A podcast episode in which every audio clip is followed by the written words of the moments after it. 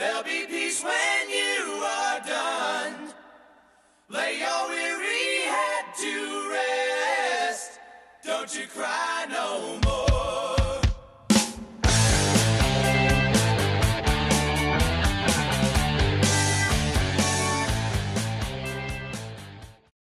Bem-vindo ao oitavo episódio da primeira temporada. Cleiton, tudo bem? E aí, mestre? Tranquilo? Como estão as coisas? Na paz aqui em home office. Cara, o home office revolu- revolucionou nossas vidas, né? Demais, cara. Ressignificou muita coisa, né? Claro, eu já, eu já tenho um tempo, né, que, que, eu, que o meu trabalho é praticamente home office, depois que eu, que eu decidi ir para essa, pra essa vida de empreendedorismo. Mas, cara, fiquei sabendo que você hoje, te convidei um pouco aí, você pode se apresentar, você vai participar, você é o nosso primeiro, meu primeiro convidado, na verdade, para participar desse, desse teste de podcast. Para falar um pouco, o pessoal sempre, sempre pede alguns convidados, e para falar um pouco sobre suas aventuras, tanto no meio digital, no meio comunicativo, no meio empresarial, de sua vida corporativa e de empreendedorismo. E por que, que é bom falar, falar um pouco das pessoas que viveram esse, essas duas etapas da vida? Tanto a etapa de empreendedorismo quanto a etapa do mundo corporativo. Porque elas têm os dois lados, elas sabem onde que o calo dói, vamos dizer assim, né? E sabem é, quais os processos, quais os erros foram cometidos e como pode melhorar também, né? Então se apresenta aí, Cleito, para todo mundo te, te conhecer. Morou, cara. Eu, eu venho, eu venho de, uma, de uma família de empreendedores, então acho que tá um pouco na veia aí, né? Meu pai sempre, sempre meio que se virou para poder fazer as coisas acontecerem lá em casa. E então eu tive essa inspiração aí desde muito pequeno, né, do meu pai correndo atrás e, e acelerando os negócios dele. né? E aí ao longo do tempo eu, antes de eu entrar na faculdade, eu tinha um sonho muito grande de empreender, mas não sabia em que ainda. E pelo fato de não exatamente saber em que empreender, eu resolvi entrar na faculdade, cursei, fiz uma pós-graduação e depois emendei no meu primeiro negócio. Aí foi quando eu criei o meu primeiro negócio e tive todas as dores que a gente já sabe um pouco aqui de como que elas são, né? E fui pro segundo, montei uma segunda empresa, depois montei uma, queria ter uma, queria ter uma, uma startup, montei uma startup. Depois disso, é, eu fui para o quarto negócio, então tive quatro empresas antes de, de ir para o mercado corporativo de fato. Né? Aí eu entrei no mercado, fiquei mais ou menos uns quatro anos, né? Depois eu fui. Né, abandonei o empreendedorismo, né? Vamos dizer assim, e fui trabalhar no mercado corporativo. E foi muito bom, cara, essa experiência de ter de ter empreendido primeiro para depois ir para o mercado, porque eu fui com uma mentalidade totalmente diferente das pessoas que estão lá, né? A galera tem uma mentalidade muito do tipo, ah, precisamos manter os nossos empregos, né? E eu vinha numa pegada totalmente diferente, né? Querendo construir o novo, querendo fazer as coisas acontecerem, então tive muitos conflitos, né? Porque as empresas funcionam muito na base do relacionamento, né? E eu, eu, eu uma cabeça mais de execução. E, e aí dentro desse contexto, é, durante esse período lá, aí fui para uma segunda startup. A gente fez ela, ela alavancar. Hoje ela tá bem pra caramba. Eu, no processo de, de fazer ela alavancar, eu saí. Porque eu sou meio desapegado. Eu acho que isso é legal. Depois a gente pode trocar uma ideia sobre isso, cara. Eu não tenho apego nas coisas, não, cara. Eu começo a fazer as coisas se eu achar que, que não, não é sobre isso, cara. Eu não tenho apego nas coisas, não, cara. Eu começo a fazer as coisas se eu achar que que não, não é mais pra mim ali, eu saio fora do barco numa boa e vou pro próximo, né? Sou muito desapegado. É, o que eu aprendi nesse meio de empreendedorismo é o seguinte: é, é, bom você diversificar, cara. Você tem que diversificar e todo momento é, é totalmente mutável as nossas ideias, né? Demais. Com cada pessoa que nós conversamos ou quando nós viajamos e, e tipo encontramos alguma oportunidade legal, a gente quer transformar em empreendedorismo. Né? Mas é claro também a gente não pode esquecer que tem que se pagar, tem que pagar o café. Sim. Porque, cara, se não pagar o café, igual eu falo para as pessoas que eu dou mentoria também, cara, se, eu, se não pagar o café, cara, você não vai viver de, de nuvem, não vai viver de ar, não, não tem como. Não, a matemática ela, bem, ela é bem clara, né? Então, você tem que encontrar algo que pelo menos pague o seu café para você dar os outros, dar os outros. Tá. Hoje ela tá com 35 pessoas lá. 35 Nossa, pessoas. cara, legal, cara. Legal pra caramba. E ela foi impactada pela crise ou não? Foi, cara. Foi. Foi impactada. Eu, eu, tenho, eu tenho contato ainda, né? Com o Early, né, da Predict. A gente conversa muito. E recentemente ele teve que fazer um, uma sacudida lá para poder aguentar né, nessa crise, assim. Acho que impactou todo mundo, né? Porque o mercado dele é mercado de nutricionista, né? Mercado de saúde. E as Nutris, é, as que não pararam, né? Estão com dificuldade também de manter os clientes ativos, né? Porque quando a gente pensa né, no, no, no processo de crise, a galera começa a cortar, né? A gente né, começa a cortar aquilo que não é essencial para o nosso orçamento, né? Então, a nutricionista é uma das coisas que não são tão essenciais na vida de uma pessoa. Né? Então o cara tende a cortar aquilo, né? E, Sim. Tanto é que agora, na, por exemplo, não sei você aí, mas eu aqui engordei uns quilos, né? Certeza. Eu já tava engordando antes da pandemia. Ainda mais agora. agora... Mas assim, vamos, vamos, vamos pular o, o, o, assunto aqui, porque senão a gente vai lá na frente e depois volta, né? Morou. É, você tava se apresentando, acho que, cara, tem uma, tem uma, puta, uma puta carreira aí, muito legal. É, aí agora eu fiquei sabendo, né? Tipo, uma novidade que você agora quer ser 100% empreendedor. Sim. Que também eu sou suspeito para falar. Tipo, apesar de ter demorado muito tempo para entrar, para reconhecer que estar 100% em uma empresa e, e um empreendedorismo é o ideal. Porque quando você trabalha no meio corporativo e trabalha com o seu empreendedorismo, a, você vê que está entrando mais grana no seu empreendedorismo, você vê que está dando certo, mas como você está num cargo é de evidência dentro da sua empresa, você pensa muitas vezes antes de sair. Então, aquele handover que você tem que fazer, cara, é muito difícil, né? Eu não sei como você passa por isso, mas conta um pouco pra gente, como que foi essa virada? Tipo, ah, dentro da sua empresa, você pensa muitas vezes antes de sair. Então, aquele handover que você tem que fazer, cara, é muito difícil, né? Eu não sei como você passa por isso, mas conta um pouco pra gente, como que foi essa virada? Tipo, ah, por que que eu... Que, qual foi o seu maior decisor, assim, de falar, cara, não tá dando muito certo aqui, eu vou aproveitar as oportunidades dessa crise também, vou juntar o útil ao agradável e vou entrar nesse 100% empre de, de empreendedorismo mesmo, né? Sim. Cara, é a grande busca, né? E parece ser clichê, mas não é. A grande busca é a felicidade, né, cara? Eu acho que a pessoa tem que estar tá feliz. Então, se ela tá trabalhando numa empresa e ela tá feliz lá, cara, continue aí, Fique, permaneça, muito bom. O importante é você ficar feliz. Então, eu não acho que é demérito nenhum a pessoa trabalhar como CLT e trabalhar com um cargo, às vezes, né, a gente até brinca, né? Nossa, mas o cara não pensa em crescer, o cara tá acomodado ali, tá fazendo a mesma coisa, velho. Pô, se o cara tá ali cinco anos trabalhando e ele tá feliz, beleza, cara, permaneça aí, né? Agora, eu, eu, me, eu me considero muito inquieto né? Eu, gosto de a todo tempo movimentar e tentar fazer uma coisa diferente, enfim. E nos últimos quatro meses eu me peguei infeliz. Eu não estava feliz, eu não estava fazendo aquilo que eu realmente amo, aquilo que eu realmente gosto e aquilo que eu acredito que eu posso explorar o meu maior potencial, sabe? Então, isso foi o, o estalo de parar, refletir e falar assim, cara, peraí, será que você está indo para o caminho correto, cara? É isso mesmo que você quer? E aí, esse processo até de ficar em imersão sozinho em casa te faz refletir ainda mais sobre isso, né? Porque em alguns momentos você fala assim, cara, não tem com quem falar, não tô vendo ninguém. Uma semana que eu tô aqui dentro da minha casa, eu tô pensando em um milhão de coisas, né? Então passa possível mudança e eu acabei de concretizar ela essa semana. Então, assim, é... mas com a mentalidade totalmente diferente do Cleiton empreendedor lá atrás, né? Então, tudo que eu passei, tudo que eu, que eu já vivi, eu uso agora como, como bagagem para eu não cometer os mesmos erros, né? Então, depois a gente pode até falar um pouco de erros aqui, né? Mas, é, assim. Tem, tem, muitos erros, eu até vou, vou, adicionar aqui um parêntese, que eu tenho um amigo chamado Pedro Paulo. Uma vez eu estava numa viagem com ele em Curitiba, e ele também era empreendedor e trabalhava no mundo corporativo. É, aí, após as reuniões que nós fizemos lá no, lá em Curitiba, eu sentei com ele e falei, cara, por que, que você não, não sai do mundo corporativo? Lá em Curitiba, eu sentei com ele e falei, cara, por que, que você não, não sai do mundo corporativo? Você já está ganhando uma grana aí, né, como empreendedor.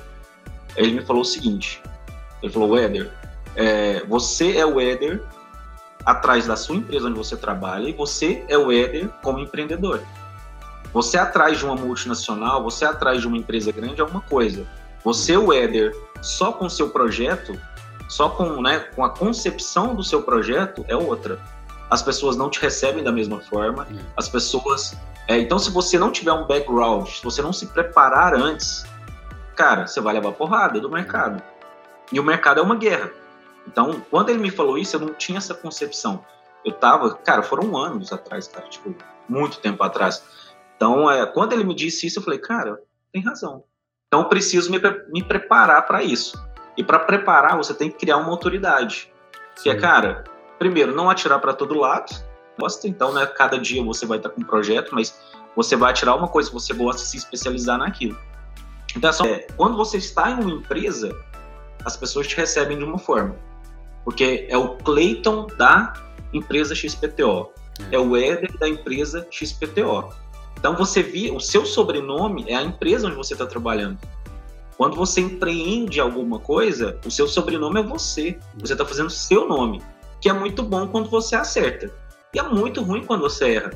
Porque quando você erra também é seu nome, você não pode desvincular. Ah, vou trocar da empresa X para a empresa Z. Você não pode mudar de nome, não, não tem como você mudar seu nome. Então acho que isso foi muito legal, o Pedro Paulo me falou isso uma vez e entrou na minha mente. Eu falo isso para todo mundo, cara, porque eu acho que é, as pessoas que querem, igual você falou, às vezes a pessoa quer sair do mundo corporativo, né, e quer sair de um dia para noite. Só que, cara, não dá. Se você não fizer seu nome. Eu já conversei com várias pessoas, elas falam para mim, não, mas todo mundo me recebe. Se eu ligar pro presidente da empresa, ele me recebe. Só que eu falo, cara, ele te recebe porque você trabalha em um mal. Então você não é o João do seu empreendedor, do, do seu projeto. Você é o João da empresa XPTO. Então, cara, eu acho que isso é muito, muito interessante, cara. Que é, é uma das grandes falhas quando você vai iniciar um projeto de empreendedorismo, cara. A gente não das aprendeu, pessoas... a gente não aprendeu isso, né? A gente não aprendeu a separar essas marcas, né? Não, não aprendeu, cara. E, e você participou também comigo no, no momento que eu estava fazendo esse processo também, né? Você estava entrando em uma empresa onde, onde eu, tipo, fazia a gestão de algumas umas operações, você estava entrando nessa empresa e tipo, você acompanhou, cara. Tipo, eu, eu falava com você, me desabafava e foi, e foi difícil para mim. Eu acho que você tá entrando agora nesse 100%, nesse, é, ficar 100% do empreendedor, acho que vai ser difícil para você também, porque nós acostumamos com aquelas tanto de reuniões, são várias reuniões com muitas pessoas, delegação de coisas. E nesse primeiro mês você vai sentir algumas coisas que eu sinto também que estão ouvindo aqui já já ouviram da minha boca. Eu, na, no meu primeiro mês, eu sentia culpa de, de acordar 10 horas da manhã. Eu sentia culpa de fazer academia 11 horas da manhã. Porque eu falava, cara, eu não tô produzindo. Não tô produzindo. Então, mas isso é, é um defeito nosso. Nós aprendemos a nos auto-sabotar. Cara, se eu tô ganhando mesmo tanto, por que, que eu não posso ir pra academia e fazer um, né, mudar meus horários? E foi isso que eu fiz nesses quase três anos aí com 100% de, empre de, de empreendedorismo, minha vida mudou completamente. Não que sejam só flores, né? Sim. É, é difícil, mas eu acho legal, tipo, eu, eu, incentivo as pessoas a fazerem isso, ainda mais você na sua idade, tá novo ainda, cara. O momento de ousar é agora. Não tem outro momento. Porque aposentar, nós não vamos. Cara, pela, pelas empresas nós não vamos aposentar nem pelo governo. Então tem que ser por nós mesmo. E a gente ressignifica o tempo, né, Hélio? É, claro, pela, pelas empresas nós não vamos aposentar nem pelo governo. Então tem que ser por nós mesmos. E a gente ressignifica o tempo, né, Éder? É, você, claro. começa a pensar numa perspectiva diferente do tempo, né? Porque se a gente for parar para pensar, o nosso maior valor, o valor que a gente mais tem hoje em dia é o tempo. Então, cara, peraí, onde que eu estou investindo o meu tempo? Né? Então, quando a gente está nas empresas, e eu acho que isso é legal, né? É, de, de refletir isso, né? Porque é o seguinte, é, se você está empreendendo e a partir do momento foi o que aconteceu comigo, né? eu estava no meu negócio e recebi um convite para participar de uma empresa, né? E aí o que, que eles te vendem, né? Eles te vendem o propósito, né? Cara, vem fazer parte do meu propósito, olha o tanto que a minha empresa é legal. E realmente, cara, você olha aqui e fala assim, nossa, cara, eu quero fazer parte disso, né? E você entra numa bolha, né? Você entra numa bolha e quando você se vê, você fala assim, peraí, cara, mas e aí? o que, que eu estou fazendo para mim? O que, que eu falo para as pessoas que me lideram? Eu gero valor para os meus clientes, eu gero valor para um monte de gente, e aí no final do dia a gente olha e fala assim: cara, peraí, tem eu, né? Tem o eu nessa história. Então, essa foi a minha maior aprendizagem passando nesse ciclo, né, entre empreender e ir para uma organização, que é que é isso, cara. As empresas elas te vendem o sonho, elas te vendem o tipo, cara, participe do meu propósito, queime os seus barcos, né? Viva, viva o meu ideal aqui, participe comigo aqui do que eu estou construindo, porque a gente está construindo algo muito maior e você precisa fazer parte disso. Então ela te vende tudo isso e em algum momento ali, se você não se encontrar, né, nesse processo de autoconhecimento para buscar um novo, para a empresa, em algum momento ela não, não fizer sentido para ela mais te ter ali, ela simplesmente vai te mandar embora. Então, cara, ele vai te mandar embora.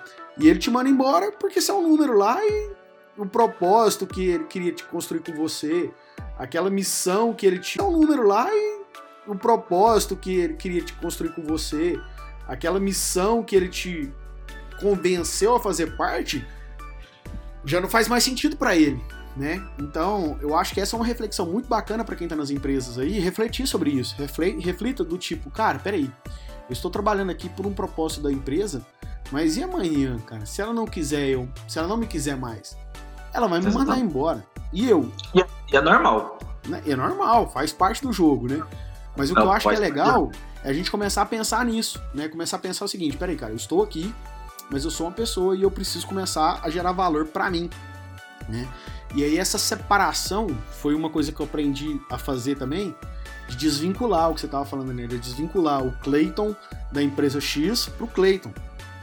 Né? Então Sim. eu consegui fazer isso muito bem. E, e, as portas que eu tenho hoje são abertas não pelo Clayton da empresa, mas pelo para a gente começar a trabalhar. Então, para quem está nos ouvindo aí, né, reflita muito sobre essa questão de separar essas marcas e trabalhar muito para gerar valor para você. Que aí não, e deixando um outro parênteses aí, que, é, que você não precisa deixar também de, de, de continuar agregando para a empresa onde você está. Na verdade, você tem que continuar agregando na empresa onde você está, porque é ela que paga seu café. Eu sempre brinco com as pessoas. O que paga seu café hoje? É, tipo, o que paga seu café? É, é o, é o, seu projeto, é a sua empresa, é seu, é seu projeto de empreendedorismo. Então você tem que ter isso em mente.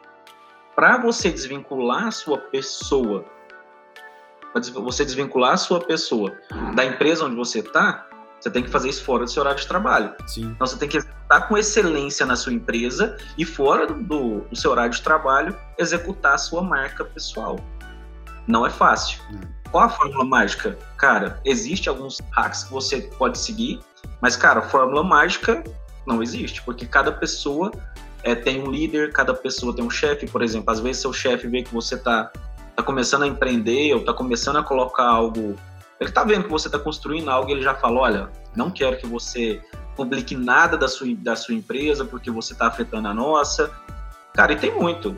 Eu tava citando para você agora mesmo, várias pessoas mandaram mensagem para mim dizendo que, que os chefes pediram para os próprios funcionários para ficar postando no LinkedIn, no Instagram, falando bem da empresa, porque senão poderiam ser demitidos. Cara, eu acho isso um absurdo. Acho isso um absurdo o gestor fazer isso. Porque ele obriga a pessoa a dar uma nota de, de, de satisfação positiva sobre a empresa. Ah, então, vários comentários que eu já ouvi, e isso é errado. Então você tem que desvincular um pouco, mas desvinculando sabendo que você tem que manter o seu trabalho, claro, né, nas empresas, empresas que te tratam bem, desvinculando sabendo que você tem que manter o seu trabalho, claro, né, nas empresas, empresas que te tratam bem e tudo mais, seu trabalho de uma forma, de uma forma ideal. Isso é o que eu fazia na minha época, né? Uhum. É o que eu fazia na minha época, eu acho que você também fez, que é desvincular, mas desvincular com inteligência, né? Sem dúvida, cara. Porque assim, as entregas elas continuam, né? Aquilo que você precisa gerar de valor para o negócio, ele continua. Então, vida que segue, né? E... É, e, e também outro ponto positivo que nós podemos falar é que seu relacionamento na empresa. Eu sempre brinco com as pessoas também. Não existe amizade no mundo corporativo. Amizade que eu falo existe, mas, cara, 99% é, não existe. Porque elas vão te prometer muitas coisas, uhum. elas vão. Cara, elas, elas estão com um interesse comum de ganhar mais dentro daquela corporação. Então você também tem que tomar cuidado com isso. De quem você conta seus planos, seus projetos, de, de quem você conta seus planos, seus projetos, de quem você chama para ser um sócio. Você tem que tomar cuidado. Porque não que você não deva falar, você deve explanar, porque você está criando a sua marca, você está criando uma nova identidade para você. Mas você também tem que tomar cuidado com quem você fala. Você não vai virar para seu chefe e começar a falar para ele: olha, eu tenho um plano de sair da empresa daqui a um mês. Cara, amanhã ele te demite, sem sombra de dúvidas, porque ele vai falar: cara, eu não vou poder contar com o cara, então para que eu vou, vou ter ele aqui? Então você tem que saber como fazer de uma forma mais inteligente, vamos dizer assim, né? E eu, eu, gosto de brincar também, cara. Você sabe quem é seu amigo quando você sai da empresa. Exatamente. Né? Cara, e sabe, viu? E sabe, sabe. cara.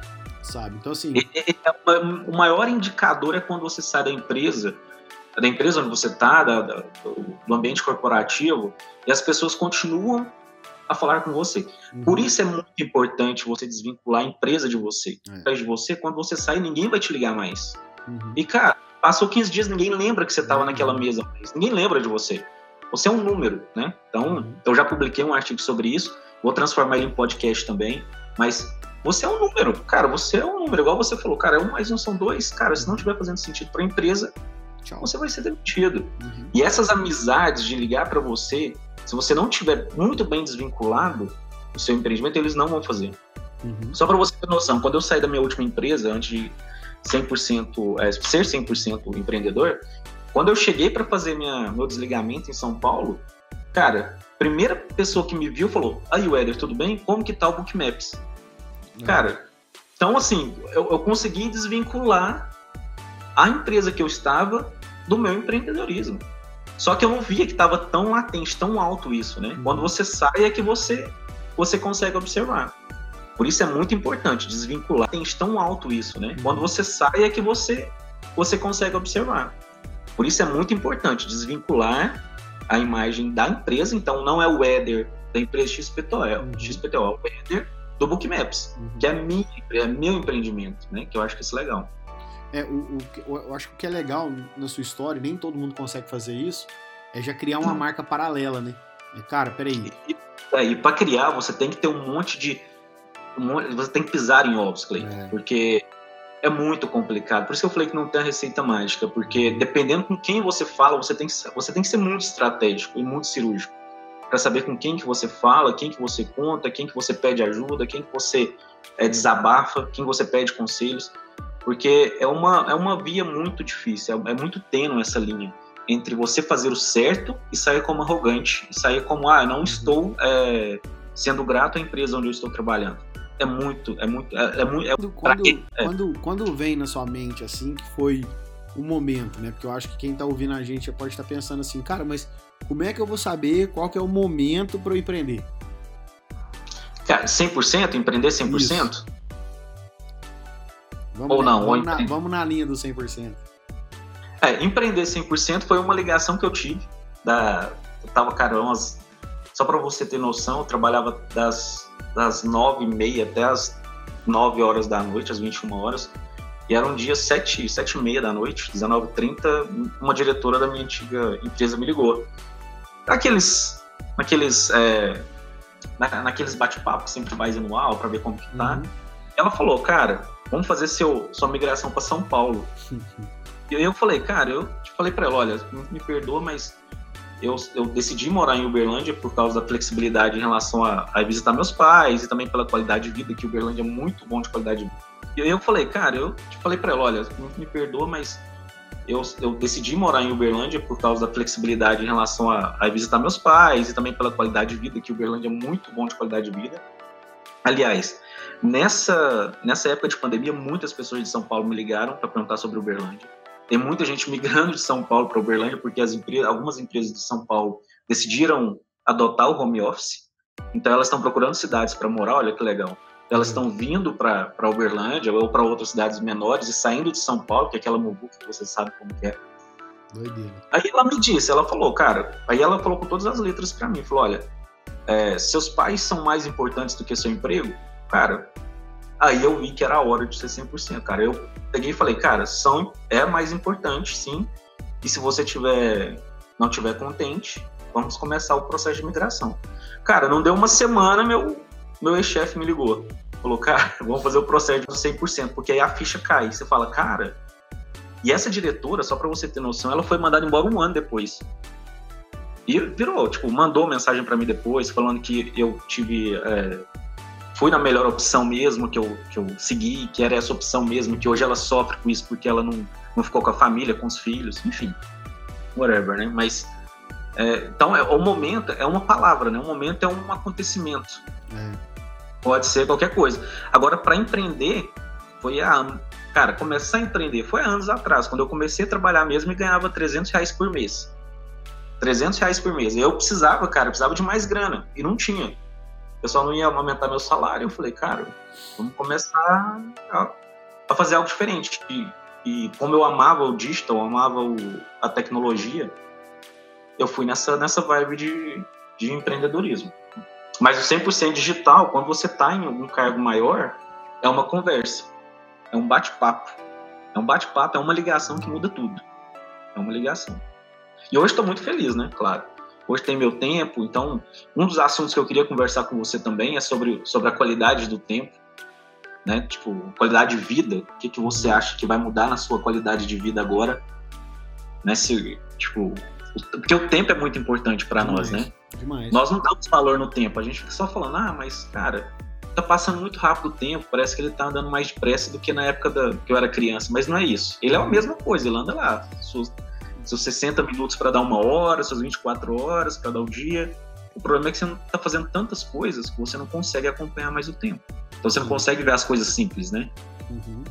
Tem, tem uma coisa que a gente tem em comum, que as empresas ainda, infelizmente, e acho que e isso é muito louco, porque ninguém parou para pensar nisso ainda, né? Pelo menos eu não vi ninguém comentando sobre isso. Que é assim, mas eu não vi ninguém comentando sobre isso. Que é assim, por exemplo, eu sou muito mais produtivo à noite do que durante o dia. Mas muito mais, muito mais produtivo. Então assim, a vida na madrugada para mim, cara, é maravilhoso. Né? Eu amo trabalhar na madrugada.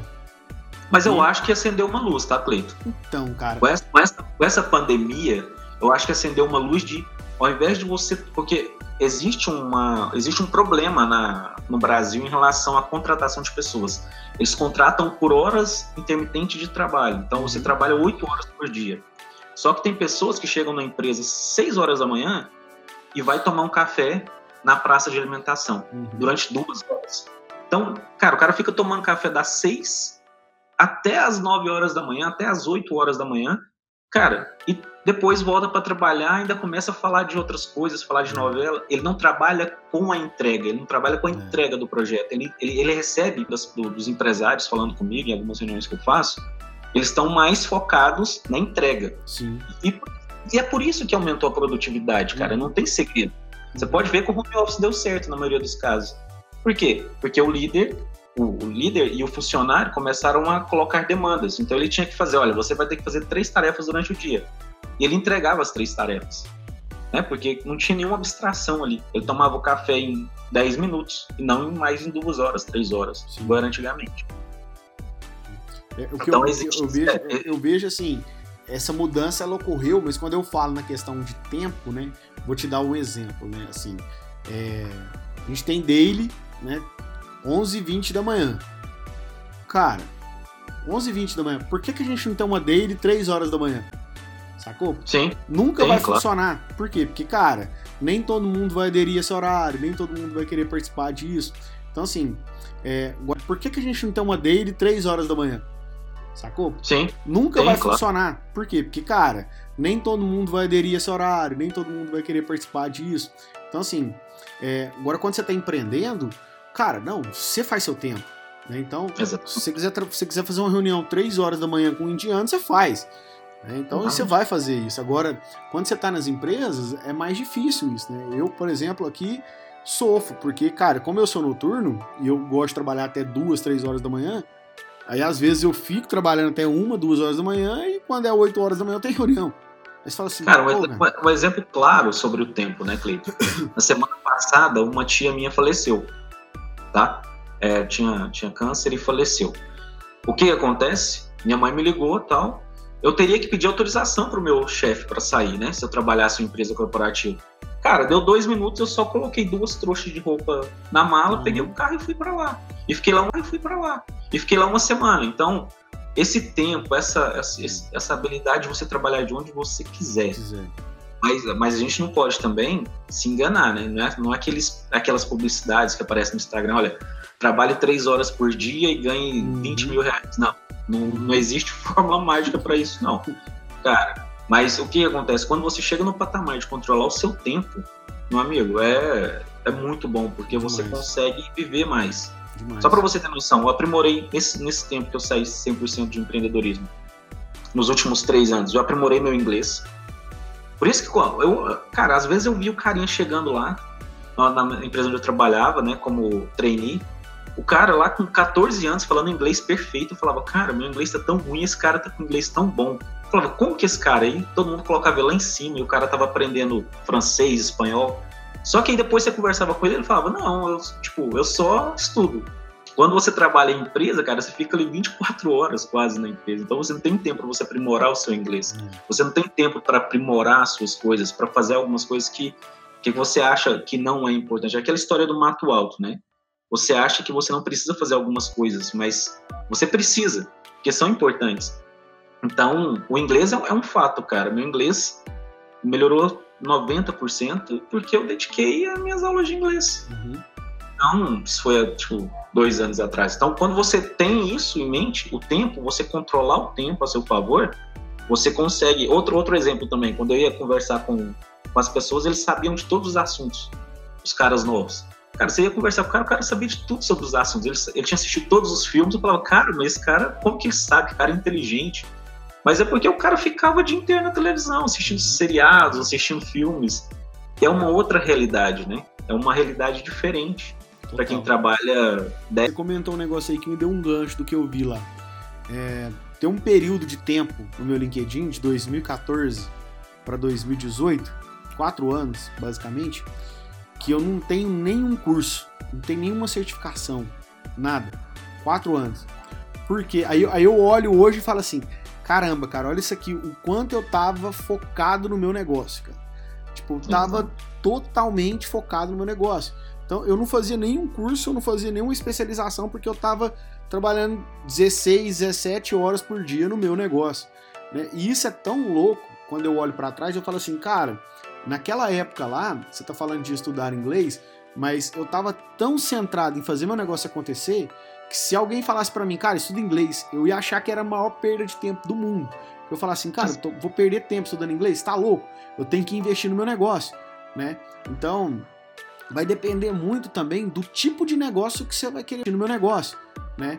Então, vai depender muito também do tipo de negócio que você vai querer montar, né, cara? Hoje a gente tá, a gente tá trocando uma ideia aqui porque a gente já passou por muita coisa, né? E, e querendo ou não, a gente hoje a gente valoriza muito mais o tempo no sentido de que, cara, peraí, como que eu faço para ter uma receita recorrente mensal aqui que me gera uma tranquilidade para eu não ter que ficar louco correndo atrás das coisas, né? Que me sobre tempo para eu cuidar da minha vida, do meu cachorro, do sei lá do que. né? Então a gente valoriza muito mais isso, né? Mas para quem quer empreender também e, e tem essa visão teoricamente do que eu tinha lá de trabalhar 14, 15 horas, 16 horas por dia, cara, é seu negócio. Né? Então faça. faça isso. Exatamente. Né? Faça isso. Passa e erre, cara, você vai errar, você vai, você vai descobrir novas coisas, você vai. Mas você tem que, você tem que passar por esse processo, você tem que acreditar. E também outro ponto também é que a gente está falando sobre começar investindo.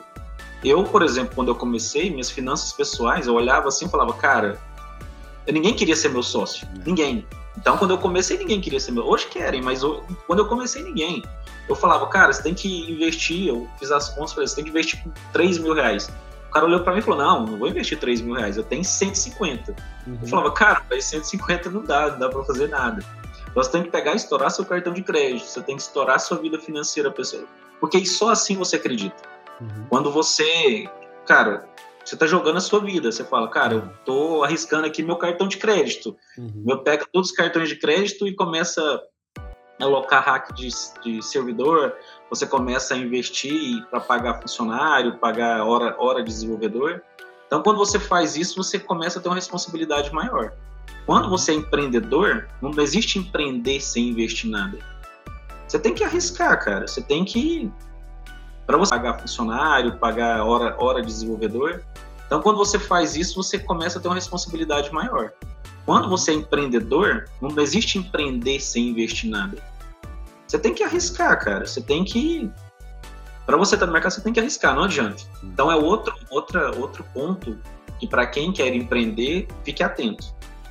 Né? Não que precisa de muita grana, não, não é isso, mas precisa estar pronto para arriscar. Sem dúvida. Não é, né, não vou tipo, e, e para arriscar e saiba que você vai perder grana. Sim. Você tem que ter em mente que você vai perder. Tipo, Tomara que você não perca, né? Tomara que você não perca, né? Mas pode ser que aconteça. né? Mas a, todos os amigos que eu falo, todos, todos os empreendedores, as reuniões onde eu participo, todos, cara, se fuderam com a vida financeira pessoal. É. Se fuderam mesmo, literalmente. Tiveram separação entre homem e mulher, porque o cara queria investir, a mulher falou, não, não vai. Sete, cara, cada caso é um caso, é difícil. Por isso que eu falo que a, a história do empreendedorismo, cara, você cria uma novela para cada empreendedor. Para cada empreendedor é uma novela. Uma, Não, coisa, uma coisa que eu gosto de falar também, e muita gente não gosta que eu falo disso, ou até discorda de mim nessa visão, mas eu acho que é bacana porque é a, a minha visão, né? E a gente tá batendo um papo aqui justamente para isso, né? É, quando eu saí, quando eu saí da empresa, né? Que eu saí do, saí do, do mundo corporativo e fui empreender na primeira vez, todo mundo achou que eu era o cara mais retardado do mundo, né? Putz, cara, cara idiota, né? Que cara você estudou a vida inteira aqui e agora você tá abandonando tudo pra empreender. Esse menino tá louco, né? Todo mundo da família achando que eu era o mais retardado de todos, né? Tá cometendo o maior erro possível, né? E aí fui, cara. Fiquei quatro anos e aí não, realmente eu não consegui fazer o que eu esperava, né? No, no empreendedorismo. Eu não, eu não consegui fazer o que eu esperava, né? No, no empreendedorismo. Eu não fui o empreendedor que eu acreditava que eu podia ser Mas naquele você, momento. mas você ainda ficou acima da média, né? Porque quatro anos foi acima da média. Sim, então. Mas, mas olha só, tanto que você é louco, né? É- é, quando eu, aí quando eu fui, na verdade eu não tava buscando emprego, né? Eu recebi uma proposta justamente por um projeto que eu tinha feito na empresa. E me fizeram a proposta, eu olhei e falei assim: caramba, cara, CLT? Tipo, cara, como assim, Cleitão? Você vai abandonar tudo e vai voltar pro mercado? Cara, eu me senti o cara mais derrotado do mundo, cara. Mais derrotado do mundo. Eu falei, cara, você é medíocre, cara. Você. Sabe, o sa- o sabotador tava aqui na minha cabeça o tempo inteiro, falando, cara, você é um derrotado, você tá voltando pro mercado, você tá abandonando tudo que você acredita. Eu fiquei mais ou menos uns três meses assim, depois que eu aceitei a proposta, fui lá. Quando eu assinei a carteira, cara, eu não acreditei, cara. Aí eu, depois de uns três meses, eu falei assim, cara, peraí, qual que é o problema de trabalhar como CLT, cara? Aí eu Sim. ressignifiquei tudo isso, falei, cara, não tem problema nenhum, né? Não tem problema nenhum. E, e aí, o que, que eu acho que é interessante, né? E é essa leitura que eu quero trazer para quem tá ouvindo a gente aqui é o seguinte, cara, vá, pensa só em ir, executa. Mas não pensa em voltar, não. Vai, vai para cima. Mas se tudo der errado, cara, se der tudo muito ruim, tipo, tudo muito ruim mesmo, cara, você vai sair do outro lado melhor do que você é.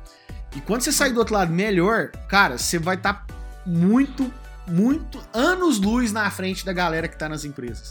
E a, pros- a probabilidade de você se recolocar muito bem, com um aprendizado muito maior, sem dúvida, cara, é muito grande. Então foi, foi o que aconteceu comigo. Eu consegui me recolocar muito bem, fui para uma empresa ganhando muito mais do que eu ganhava antes, né? E assim, luz na frente da galera que tá nas empresas. E a, pros- a probabilidade de você se recolocar muito bem, com um aprendizado muito maior, sem dúvida, cara, é muito grande. Então foi, foi o que aconteceu comigo. Eu consegui me recolocar muito bem, fui para uma empresa ganhando muito mais do que eu ganhava antes, né? E assim, com uma posição muito bacana, com um pensamento totalmente diferente. Ou seja, aquele tempo que teoricamente muitas pessoas eu perdi, né, empreendendo, na verdade eu ganhei, cara. Na verdade eu ganhei e hoje eu consigo ter essa leitura, né? Então, agora aqui mais uma vez, né, eu tô meio que de alguma forma saindo de tudo para empreender de novo. Cara, lógico que eu não tô pensando em voltar pro mercado. A, pe- a pensamento é, cara, peraí, deixa eu criar o meu negócio aqui. Mas eu não sei, amanhã eu recebo uma proposta. Sim. Daqui uma semana alguém me faz um convite. E aí você coloca na balança e fala, peraí, cara, o que, que é o que, que é o mais legal, né? Então, eu acho que é. Então, acho que, mais uma vez, eu comecei falando disso, né? E eu acho que agora no nosso fechamento aqui mais para mais pro fechar. É, cara, a gente tem que olhar para dentro da gente e falar, cara, eu tô feliz. Né? Se eu tiver feliz, cara, é o que importa. E outra regra também, o Cleito, que você está entrando agora nessa 100% de empreendedorismo que eu te falo, que eu usei para mim. Talvez você use na sua vida também. E também para as pessoas que estão ouvindo. É, geralmente, quando você empreende, você fala, ah, cara, eu vou eu vou ter tantos clientes quando você faz seu, seu business plan, né? Business plan. Você fala, cara, eu vou ter 100 clientes em seis meses, né? Porque eu, mas só que ouvir o sim da, da pessoa é muito difícil. Ouvir o sim do seu cliente é muito difícil. Então é uma escalada, você tem que construir tijolinho, né? Todos os dias, todos os meses. Às vezes você faz uma proposta para um cliente hoje, daqui três meses ele vai te dar o ok. É. Então aqui, se você não estiver preparado, então o que, que eu fazia? Eu era, eu, eu até que encarado, então o que, que eu fazia? Eu era, eu, eu, até que em casa eu tenho um quadro que eu, que eu sempre coloco, um quadro mesmo, cara, a minha parede inteira tem um quadro aqueles que tem, dá pra você escrever com caneta e tal. Aí eu escrevi que eu era o colecionador de nãos. Todo dia saía, cara, tipo, quando eu comecei a empreender, né, tipo, há 10 anos atrás, aí eu falava, cara, eu não vou atrás de sim, eu vou atrás de nãos. Então, todo mundo que eu batia na porta, eu, eu Tipo, eu já, eu, eu, na minha cabeça eu falava, cara, esse cara vai me falar não. Aí quando eu chegava em casa, por exemplo, eu não contava, por exemplo, ah, eu tive 100, 100 nãos e achava ruim. Eu falava, cara, tipo, eu tive 100, 100 nãos, mas eu tive um sim. Uhum. Então esse sim gerou receita para mim. Então eu não preocupava em ter 100, 100 pessoas dizendo sim para mim, né? 90 pessoas dizendo sim para uhum. mim. Eu preocupava em uma, duas pessoas dizendo sim. Porque é difícil. Porque é igual eu te falo, as pessoas dela, o tempo não é seu. O contexto né? então, muda, né? Aí você fala, cara, como que essa pessoa não aceita meu projeto? Como que ela não aceita? Ela tá precisando disso. Mas ela ainda não viu. Ela ainda não viu. Então ela demorou, senão ela também não quer. Pode ser que ela também não quer, né? Esse é um dos fatores, então, colecionador de nãos, que eu aprendi muito. E uma palavrinha também, cara, que você não pode deixar ela te, ela te pegar, que é procrastinação cara, você você faz os planos e você não executa. Uhum. Isso é muito bom para você fazer os planos, né? Então você vai lá, faz, faz um monte de coisas, cara. No seu plano você vai ser bilionário, você vai ser o novo amigo do, do, do Bill Gates. Só que acontece o seguinte, cara, você não, não executa, você não faz. E a execução, cara, tá desde o cliente, desde o ticket médio maior com o ticket médio menor. Porque talvez quem paga seu café não é aquele cara do, da grande empresa, do grande projeto. Talvez quem paga seu café é o cara menorzinho lá, que tá te pagando é. 3 mil por mês, 4 mil, 5 mil, 6 mil por mês. Então você tem que ter essa, essa empresa do grande projeto. Talvez quem paga seu café é o cara menorzinho lá, que tá te pagando é. 3 mil por mês, 4 mil, 5 mil, 6 mil por mês. Então você tem que ter essa, essa, essa diferença também, principalmente para quem tá, tá me ouvindo aí, né? Uhum. Porque, para quem anda num. Porque eu, às vezes eu faço alguns artigos no LinkedIn, as pessoas leem, mas por áudio é melhor, né? Porque a pessoa talvez está no carro, está em algum lugar. E, sente então, a emoção também, né? Hã? Sente a emoção também, né? Uma coisa é a palavra escrita, né? É, ouvir a voz, né? Ouvir o sentimento, a, tipo, a tonalidade, a imperatividade da voz, eu acho que é legal. Então, por isso eu acho que, que é importante.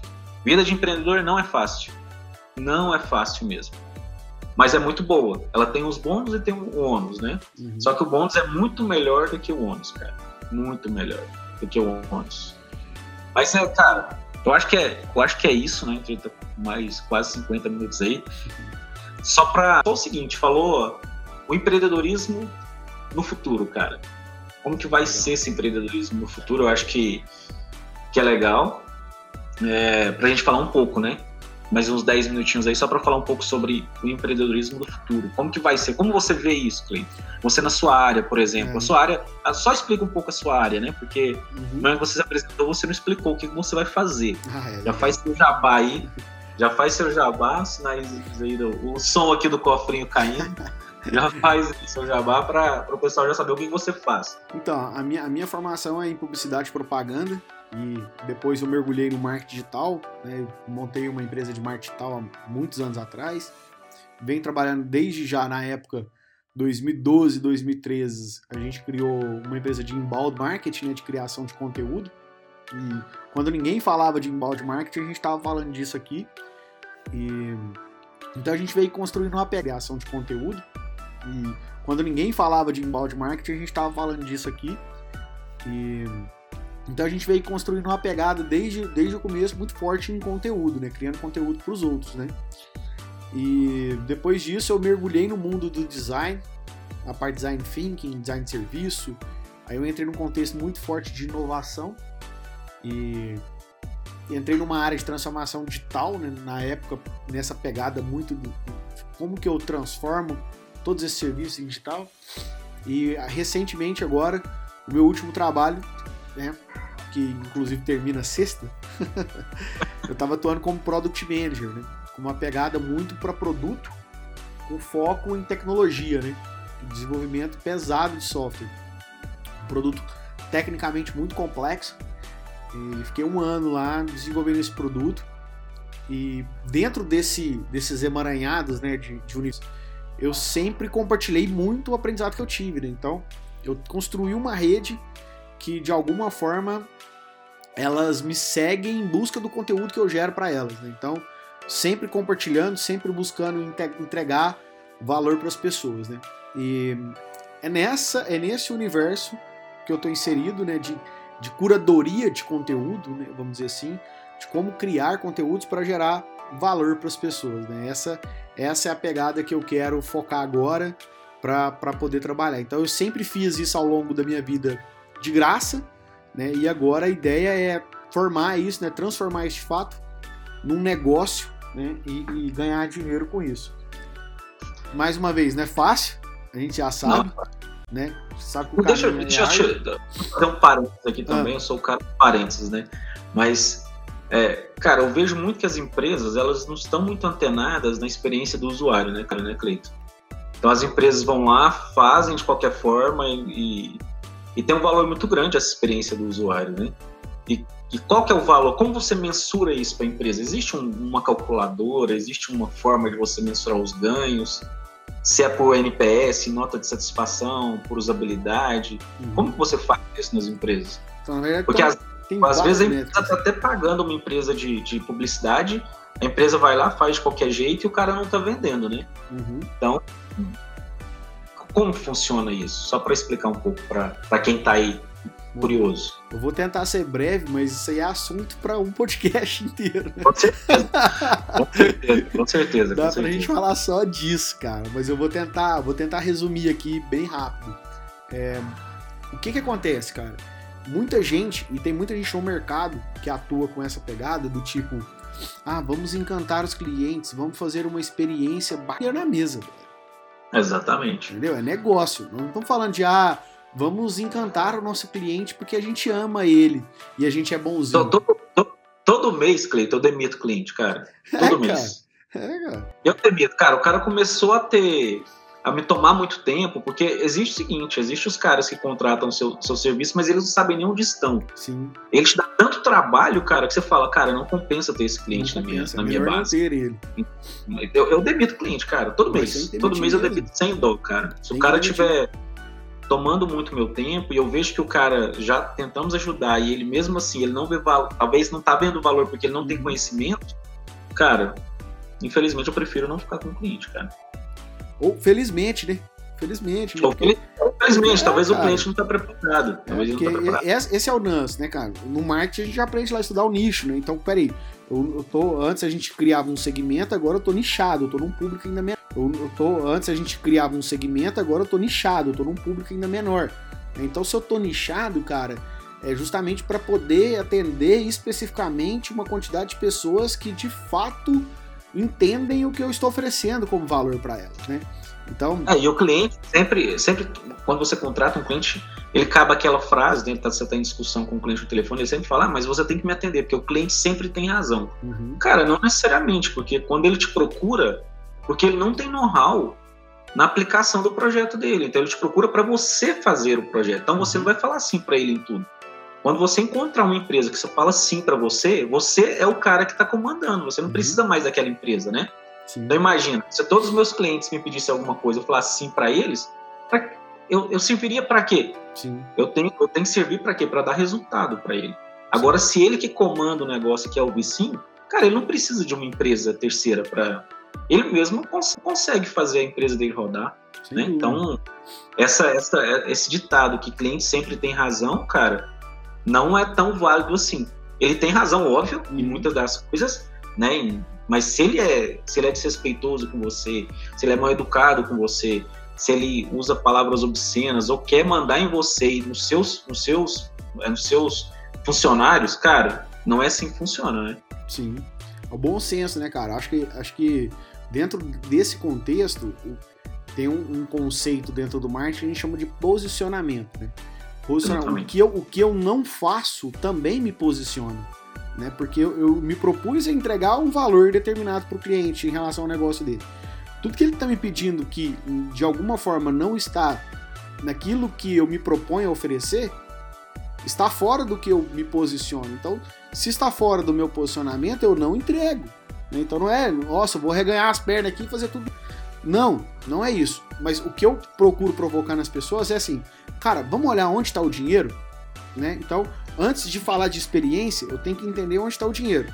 Quando eu olho para o dinheiro e eu vejo se tem dinheiro na mesa ou não para aquele tipo específico de cliente, a gente desenha a jornada do cara inteira para poder entender desde o pré-serviço como que ele ficou sabendo de você, durante como que foi a experiência dele contigo e até no pós, no possível pós-serviço de suporte ou até mesmo um possível churn.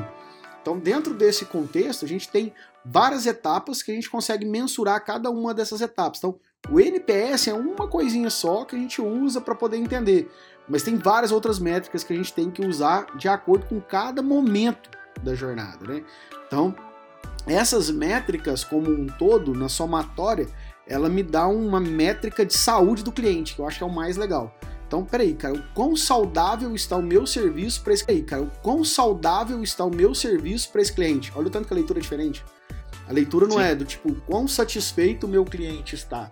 Porque às vezes o meu cliente está satisfeito num determinado ponto da minha jornada e ele pode se tornar insatisfeito num ponto seguinte. Né? Então isso não me diz nada. Agora, quão saudável está a nossa relação, muda tudo. Então, essas N variáveis nos ajuda a chegar nesse índice de quão é, saudável é, está. É, e também é o seguinte, Cleiton, não o, o, quem te contrata tem que ficar satisfeito, né? Porque às vezes você não dá certo com o cara, não é o cara, por exemplo, ah, o, quem te contratou tem que ficar feliz com você, senão ele vai tirar o, o, o seu serviço. Não. Quem tem que ficar é quem está na ponta. É o cliente que está usando o que você está fornecendo. Então, é o cliente do cliente. Então, às vezes você não dá certo com o cara que te contratou, o diretor da empresa, o dono da empresa, mas todos os clientes deles ficaram horrorizados com tanta tecnologia, com tanta intensa como o digital, uhum. estão totalmente satisfeitos. É, são esses caras que, que, você, que ele tem que levar em consideração. E muitas das vezes nas empresas eu vejo o contrário. Quando o cara ele, ele, ele, ele, tem, ele, ele não vai com a sua cara, ele não vai com a sua cara, ou ele não gosta de, da forma que você responde para ele, ele já faz uma reunião e fala: olha, tal empresa não pode ficar com a gente. Uhum. Eles não analisam a, o final, né? Eu acho que isso é, é, um, é, um, é um problema. É claro que tem que ter uma, um ambiente saudável em termos de comunicação e maturidade também. Da pessoa saber ouvir não, e não é porque ela está pagando que ela vai ouvir só sim. Uhum. Né? É porque nesse então, caso você... é um caso B2B2C, né? Você vende é. para uma empresa, mas quem usa é o, é o consumidor. E aí, para o cara, gera menos valor ainda, dependendo do contexto, porque ele não consegue enxergar o que, que você entrega para o usuário dele, né? Porque a experiência também, ela é muito subjetiva, né? Então, eu entender de fato o que é experiência, principalmente numa perspectiva do consumidor final lá na ponta, muitas vezes para quem está aqui tomando decisão, aquilo não gera valor. Então, mostrar para esse cara que toma a decisão de que tem dinheiro na mesa é o caminho para a gente poder transformar a experiência dos usuários. É, eu sempre fiz. Eu falei assim, cara, onde você acha que está o dinheiro? Né? Aí ele olhou e falou, Sim. cara, não sei. Cara, vamos lá, vamos. Pensa, pensa comigo. Vai lá na Anatel, dá uma olhada na Anatel, todos os casos que abriram a Anatel, e olha a quantidade de dinheiro que você está perdendo só lá. Por quê? Porque o cara ele tentou resolver em todos os canais da empresa. Ele não conseguiu resolver, ele vai na Anatel. Então a Anatel, cara, é a maior dor do cara, porque ele já percorreu tudo. Então, cara, vai lá na Anatel. Se você for na Anatel e pegar todos os casos da Anatel e desdobrar ele, vir fazer a jornada reversa desse cara, você vai achar dinheiro demais na mesa. Dinheiro demais. Então, assim, é, é nesse caminho que a gente tem que ir, sabe? Do, do sentido de, cara, beleza, eu quero oferecer uma experiência bacana para o meu usuário, para que, por que também, né? Por que, que tem o dinheiro na mesa? Porque quanto mais clientes satisfeitos, maiores indicações. Quanto mais indicação, mais saudável é a minha comunicação, que eu não preciso investir em marketing, o marketing vem boca a boca, crescimento orgânico é muito melhor do que o crescimento pago. Então, dentro desse contexto, cliente satisfeito gera mais cliente. Tá? Por isso que a gente faz isso também, cara. Porque no final é muito barato, muito mais barato eu manter os clientes que eu tenho atual e esses clientes atuais me trazerem novos clientes do que eu gastar uma receita fodida em comunicação, em publicidade, em propaganda para trazer novos clientes. Então, no final do dia, cara, a conta fecha. Se a empresa oferece um bom serviço e os clientes estão de fato satisfeitos, com certeza o equilíbrio do negócio e a sustentabilidade dele tende a ser mais perecível ao longo do tempo. E deixa eu te fazer uma pergunta, Cleiton. É, eu sei que é recente, mas você já tem um nome já do seu projeto novo que você está encabeçando para você já divulgar? Eu fiz o MVP, né? Igual eu estava comentando contigo. Eu, eu tá testei, validei algumas hipóteses, mas ainda não tenho, porque você queria que eu fizesse um merchan aqui já? Claro, cara, já colocava aí na mesa as cartas na mesa e falava, cara, você vai me encontrar com, com esse e-mail, com esse site, mas é muito recente também, né? É, então... Mas já estamos já no que fazer aqui. Já conversei com algumas pessoas também que podem me ajudar nesse processo e com certeza vai sair do outro lado melhor. Não, com certeza. Cleito, queria te agradecer. Eu acho que foi um papo muito legal. Foi sempre nossos papos são legais, né? Então é, já conversamos demais offline, agora online nesse momento foi foi bom.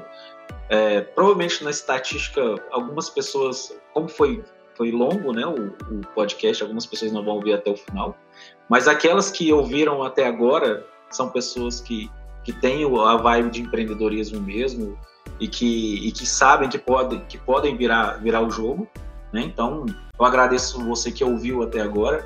É o, nosso, é o primeiro podcast aqui que eu estou gravando com uma pessoa, então o Cleiton foi o primeiro. Tem outras aí que, nós, que eu vou chamar para conversar um pouco. É um bate-papo descontraído, igual meus outros podcasts que, que eu faço. Então, não é nada profissional. É um podcast, cara. Tipo, nós, que eu vou chamar para conversar um pouco. É um bate-papo descontraído, igual meus outros podcasts que, que eu faço, então não é nada profissional.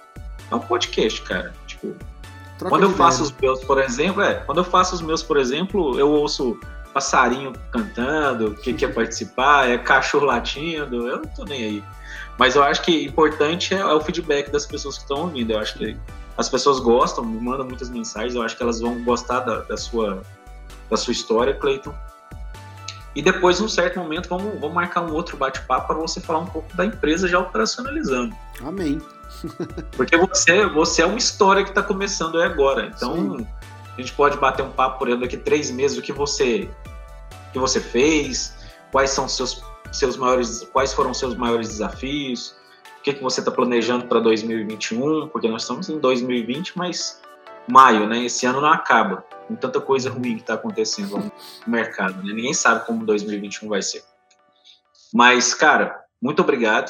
Se você quiser falar alguma coisa aí, sua, sua despedida final, só para não tomar muito tempo dos nossos ouvintes aí, porque. Vai dar, vai dar uma hora de papo aqui já. É, no, no, meu aqui já deu. Já deu uma hora.